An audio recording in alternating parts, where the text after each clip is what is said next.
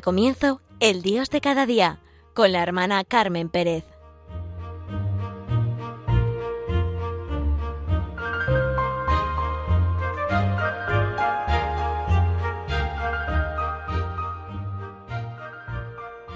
Buenos días, mis queridos radio oyentes de Radio María.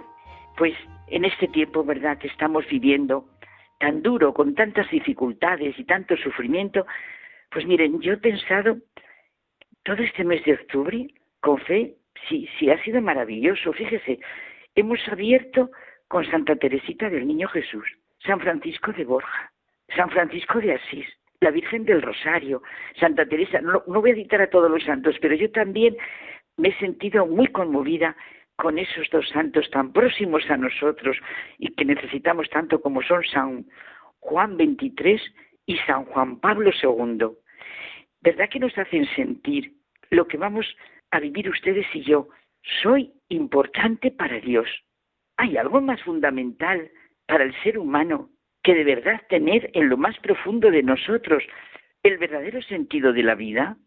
Y precisamente ahí nos abrimos a lo importantes que somos para Dios, sea el momento que sea. Sí, es un hecho. Somos más importantes para Dios que para nosotros mismos y Él nos ama sin medida más que nosotros a nosotros mismos. Yo ahora me acuerdo mucho, eh, porque sigo leyendo mucho a Romano Guardini y tiene un libro que se llama El Señor, y como a lo largo de todo el Señor nos hace sentir esto. Jesucristo nos revela quién es Dios. Dios es aquel que da grandísima importancia al destino humano. Dios es el Padre de todos, es el Hijo que entra en nuestra humanidad y es el Espíritu Santo que nos introduce en toda la verdad de Jesucristo, pero que no sean palabras sino realidad. Da tanta importancia a mi destino, a mi vida, que qué poco me dicen los filósofos de él al llamarle el absoluto, el eterno, el inmutable. Él es el Dios vivo, el Dios que me ama y que no se limita a crear, sino que obra por amor, y me ha redimido, ha asumido mi humanidad y desde mi humanidad ha sentido conmigo y me habla. En Jesucristo, Dios es quien da realmente importancia al destino humano, a mi destino personal. Es verdad que la prueba más dura para nuestra fe es todo el mal que hay, la enfermedad, la discapacidad, tantas formas de sufrimiento, tantas situaciones extremas que estamos viviendo de dolor y de pobreza, tanta confusión, tantas ideologías, pues mi fe, en última instancia, es creer que se dan acciones divinas que constituyen la historia de la humanidad y mi historia personal, en las circunstancias que sean. A pesar de todo lo que pueda ocurrir y acontecer, la fe nos pone de manifiesto que Dios es humanidad y mi historia personal. A pesar de todo, todo, Él da grandísima importancia a mi destino. Esas son todas las parábolas de Jesús de Nazaret, pues sea la del Hijo Pródigo, la del buen samaritano, la de la oveja perdida, o en las que nos quiere mostrar lo que es la vida, su sentido, lo que realmente nos tiene que interesar, como nos enseña a rezar en la oración del Padre nuestro, la oración fundamental de nuestra vida, en la que está todo compendiado. Podríamos decir que hace falta esperar a que llegue la vida eterna para comprender verdaderamente todo lo que hemos creído y todo lo que supone la fe en el amor de Dios hasta el extremo, revelado por Jesucristo. Y el cristiano, si es realmente cristiano, es ni más ni menos, como decíamos al principio, que un testigo de ese amor, como lo han comunicado tantos y tantos testigos, y lo comunica en toda situación y circunstancia. Si viviéramos convencidos del amor de Dios como la mayor realidad que podemos conocer, añorar, desear, admirar, seríamos testigos de ese amor y lo comunicaríamos. Un día, al salir de la Eucaristía, en la que se había leído y comentado el milagro de la vuelta a la vida del hijo de la viuda de Naín, una persona se preguntaba, ¿de qué sirvió ese milagro? Habría muchos que en aquel momento necesitaban probablemente también un milagro. Nosotros también vemos morir personas, niños, llorar a las madres, angustiarse a los padres, vemos hijos abandonados, vidas humanas truncadas, dolor, pobreza, aborto, eutanasia. ¿Y cómo explicar todo este mundo que vivimos en función de Dios? Pues ese milagro y tantos otros nos hacen dirigir la mirada hacia Dios. Hay signos, señales, hechos que robustecen nuestra fe, que nos ayudan a comprender lo que el mundo es en realidad y a vivir la vida con actitud totalmente creyente y confiada en las palabras de Jesús de Nazaret. Él obró signos y prodigios y sobre todo, sobre todo, Él murió para redimirnos de todo. Ha resucitado de entre los muertos, es primicia de los que han muerto y se ha quedado en la Eucaristía con nosotros. No es el mayor milagro que el ser humano puede comprender y vivir y estar, si por el no del hombre a Dios vino la muerte, por el sí de un hombre vino la resurrección. Pues lo mismo que en Adán mueren todos, así en Cristo todos seremos vivificados. Vivamos de esa presencia real de Jesús en la Eucaristía. Dios nos mira a cada uno de nosotros con la misma mirada que Jesús fijó en la mujer que seguía al féretro. No fue ella la que le pidió nada, fue Jesús quien se, se conmovió el corazón y la suerte de cada uno de nosotros es para Dios el centro del universo. Esa es la expresión de nuestra fe, tal como lo decimos, pues unas veces a solas y otras lo proclamamos comunitariamente en el credo. Aunque extrañe esta forma de orar, conozco a una persona que en sus momentos más duros y difíciles, o cuando siente angustia, pronuncia el credo desde el fondo de su corazón saborea el credo, haciéndose consciente del Dios en el que cree y en todo lo que lleva consigo esta fe. Pruébenlo, yo ya lo he probado. Creo en Dios Padre, Dios sigue, ¿verdad? La misericordia cambia el mundo, hacia el mundo menos frío y más justo. El rostro de Dios es el rostro de la misericordia que siempre tiene paciencia. Dios nunca se cansa de perdonarnos. El problema es que nosotros nos cansamos de pedirle perdón. No nos cansemos nunca. Él es el Padre amoroso que siempre perdona, que tiene misericordia con todos nosotros. Perdón, nos dice el Papa Francisco. Este es el gran don, vivir sabiéndonos importantes para Dios. Hay un niño, bueno, ya no es un niño, está a punto de ser padre de su primera hija, que por cierto va a ser niña.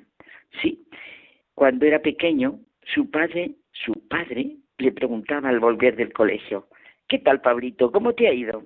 Muy bien, papá. Hoy ha sido el día más feliz de mi vida, y así todos los días. Su padre lo contaba con la sonrisa que le estallaba en la cara, llena de esa felicidad única de padre. El más pequeño de la familia, literalmente, era un niño feliz en casa, en el colegio, con sus amigos, gozaba con todo, son seis hermanos. Todos se sienten un don de Dios para sus padres, porque han sabido tratarlos a todos igual, es decir, a cada uno diferente, como dice Pablo. En realidad, bueno, eso tenía que ser la maravillosa realidad que se vive en muchas familias. Los hijos se saben lo mejor de sus padres y hermanos y saben que lo mejor es su familia. Y los padres también, claro, se saben lo mejor para sus hijos y saben que lo mejor es su familia. Es un hecho del que hemos de ser conscientes para todo y con todas sus consecuencias. La familia es la verdadera escuela de la vida, para bien y para mal. En la familia es donde realmente aprendemos y seamos conscientes de ello o no, es nuestro punto de referencia. Por eso Dios ha querido que la Iglesia sea la gran familia. ¿Y cómo Él se encarnó? siendo hijo en una familia.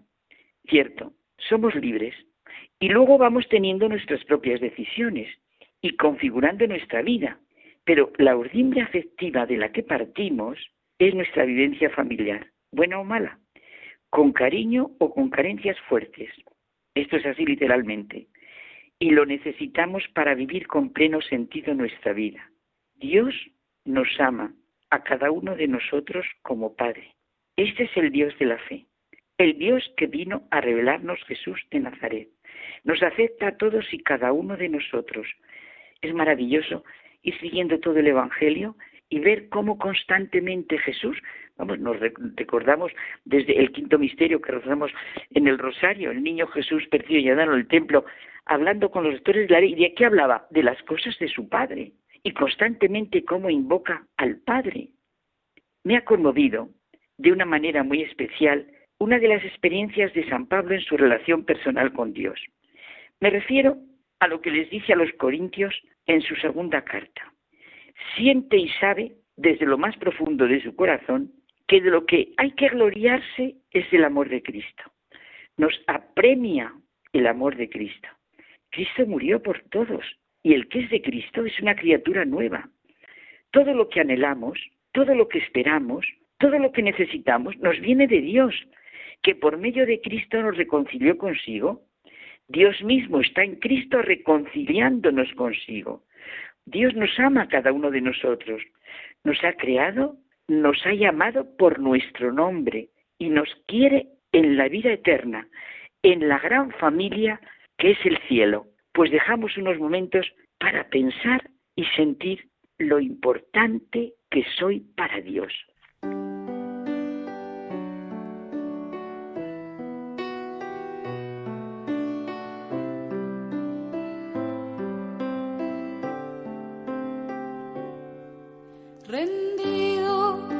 Tus pies, oh Jesús mío, te pido humildemente amarte, servirte y serte fiel. Mira que soy pobre, buen Jesús, soy débil y necesito apoyarme en ti para no caer.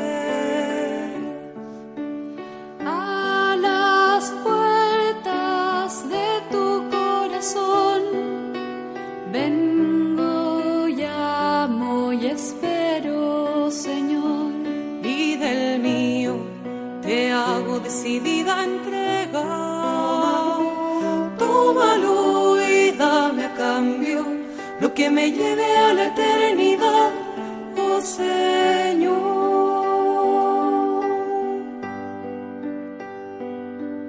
Señor, quiero hacer tu voluntad y tú me dices ánimo, no temas que soy yo. sagrado corazón, sé todo no busque yo consuelo más que en ti. A las puertas de tu corazón, vengo, llamo y espero, Señor, y del mío te hago decidida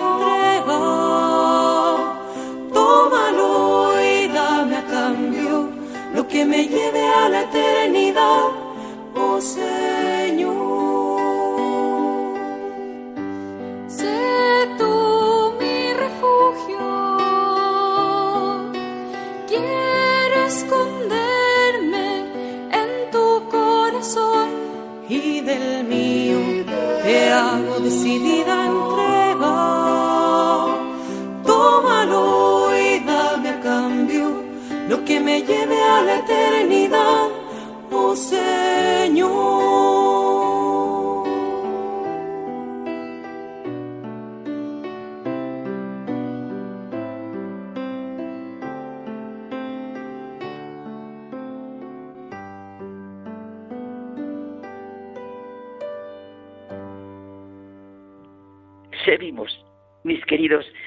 radio oyentes.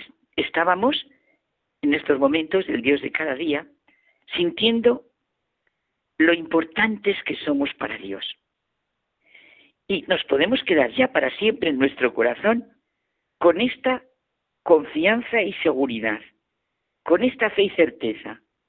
Soy lo más importante para Dios.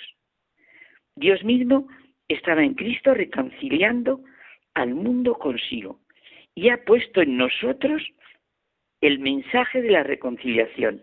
Pues por eso ahora nuestra parte. ¿Qué tenemos que poner? Es un hecho que cada uno de nosotros hacemos real el amor, el cuidado, la bondad, la generosidad, el sacrificio de unos para con otros. Claro, no existe lo que nosotros no ponemos. Dejemos ya de quejarnos de que no hay fidelidad, no hay honradez, no hay valores, solo crítica, protesta, murmuración. Todo eso de lo que nos quejamos, bueno, y empecemos nosotros. Decía Santa Teresa, me determiné a hacer eso poquito que yo puedo y es en mí. Oigan, y la que armó y sigue armando. ¿Para cuántas personas ha sido y es un verdadero don esta mujer del siglo XVI? Sí, solo cada uno de nosotros puede hacer realidad con su actuar, con su pensar, con su sentir, la amistad, la verdad, la nobleza, la fe, la esperanza, el amor. ¿Cómo lo hago yo presente? Es lo que hemos visto al principio eh, nombrando unos cuantos santos. Sintamos esa llamada del Papa Francisco constante a ser testigos y apóstoles de la misericordia y de la reconciliación, de la paz en nuestro mundo, del amor fraterno. La calidad de una vida está en función de la calidad de los vínculos afectivos libremente elegidos. El amor y la amistad nos salvan a todos la vida. Si para algo vale la pena vivir, es para querer y ser querido. El misterio más grande que se nos ha revelado, y no nos cansemos de, de pensar esto que es la gran realidad, y en el que encontramos, como decíamos, el sentido de nuestra vida, es que Dios es amor y que nos amó primero. Pasen todas las pandemias que sean. Por eso todos nacemos siendo hijos. Y por eso es otra vida la que se tiene que vivir así.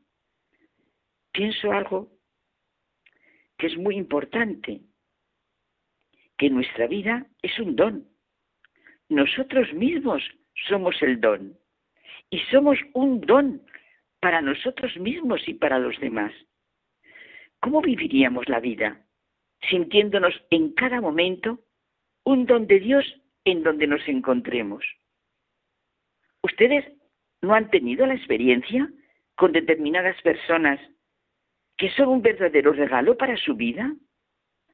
¿No han sentido nunca de manera concreta y real el bien que les ha sido hecho por esa persona con la que se encontraron? ¿No han dicho nunca en su vida gracias de corazón y merece la pena que hayas nacido por el bien que me has hecho?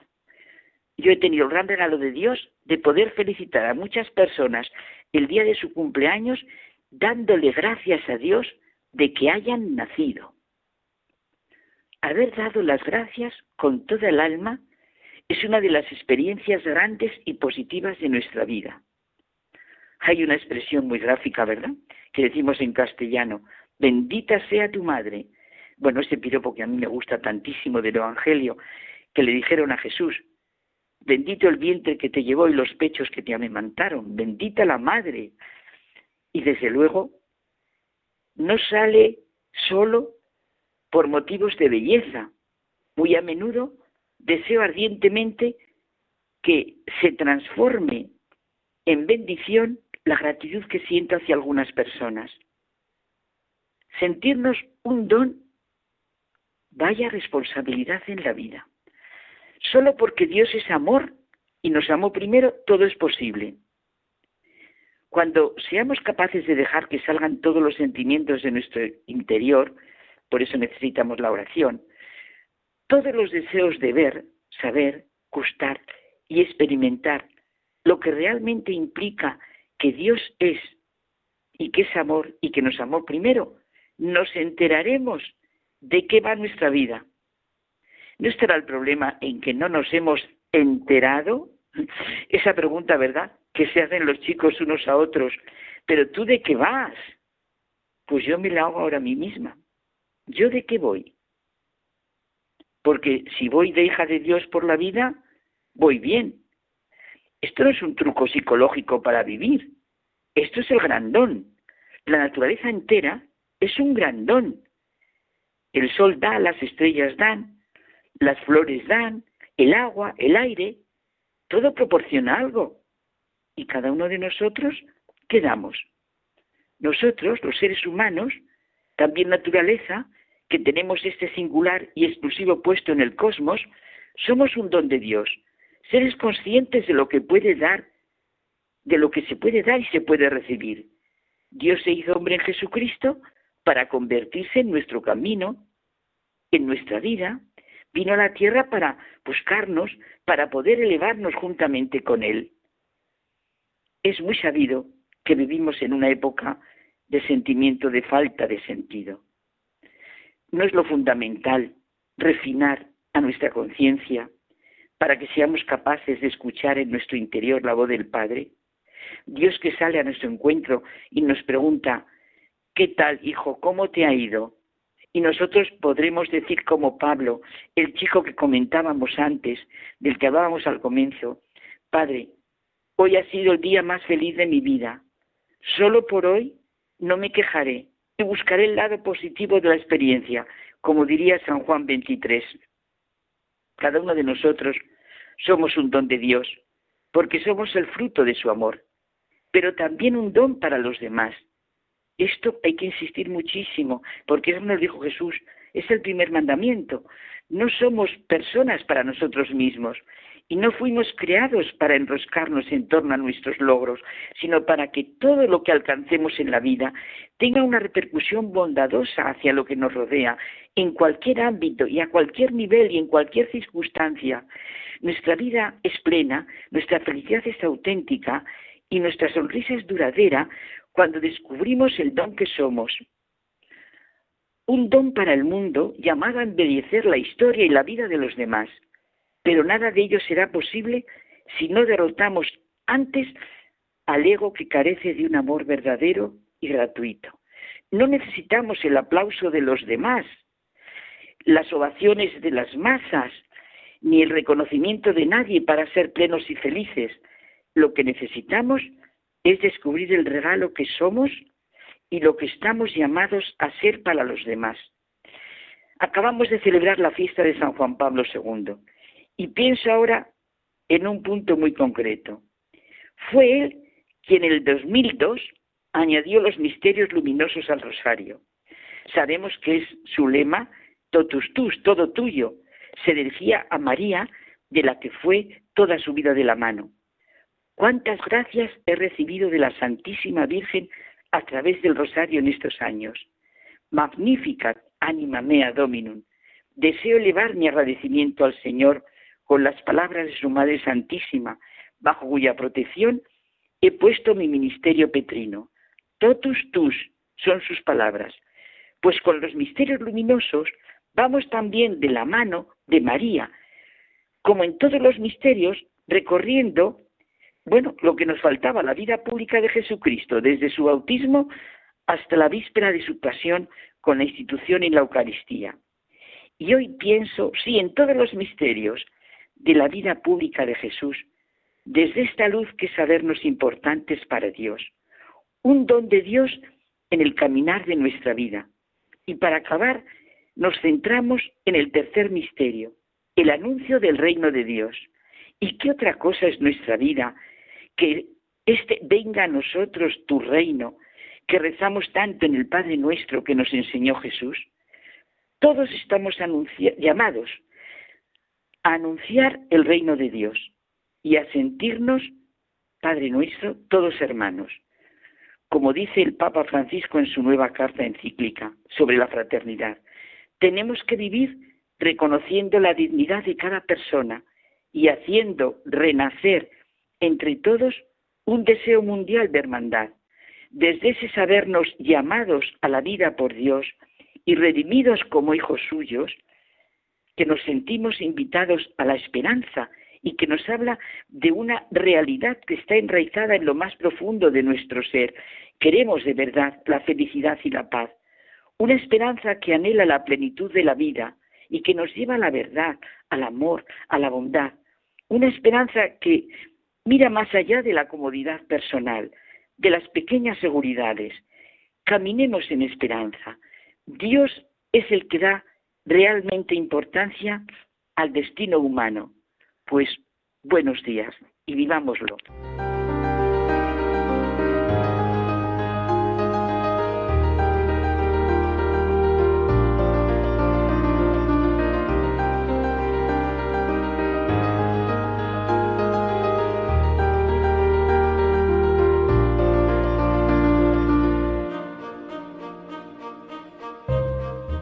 Concluye El Dios de cada día con la dirección de la hermana Carmen Pérez.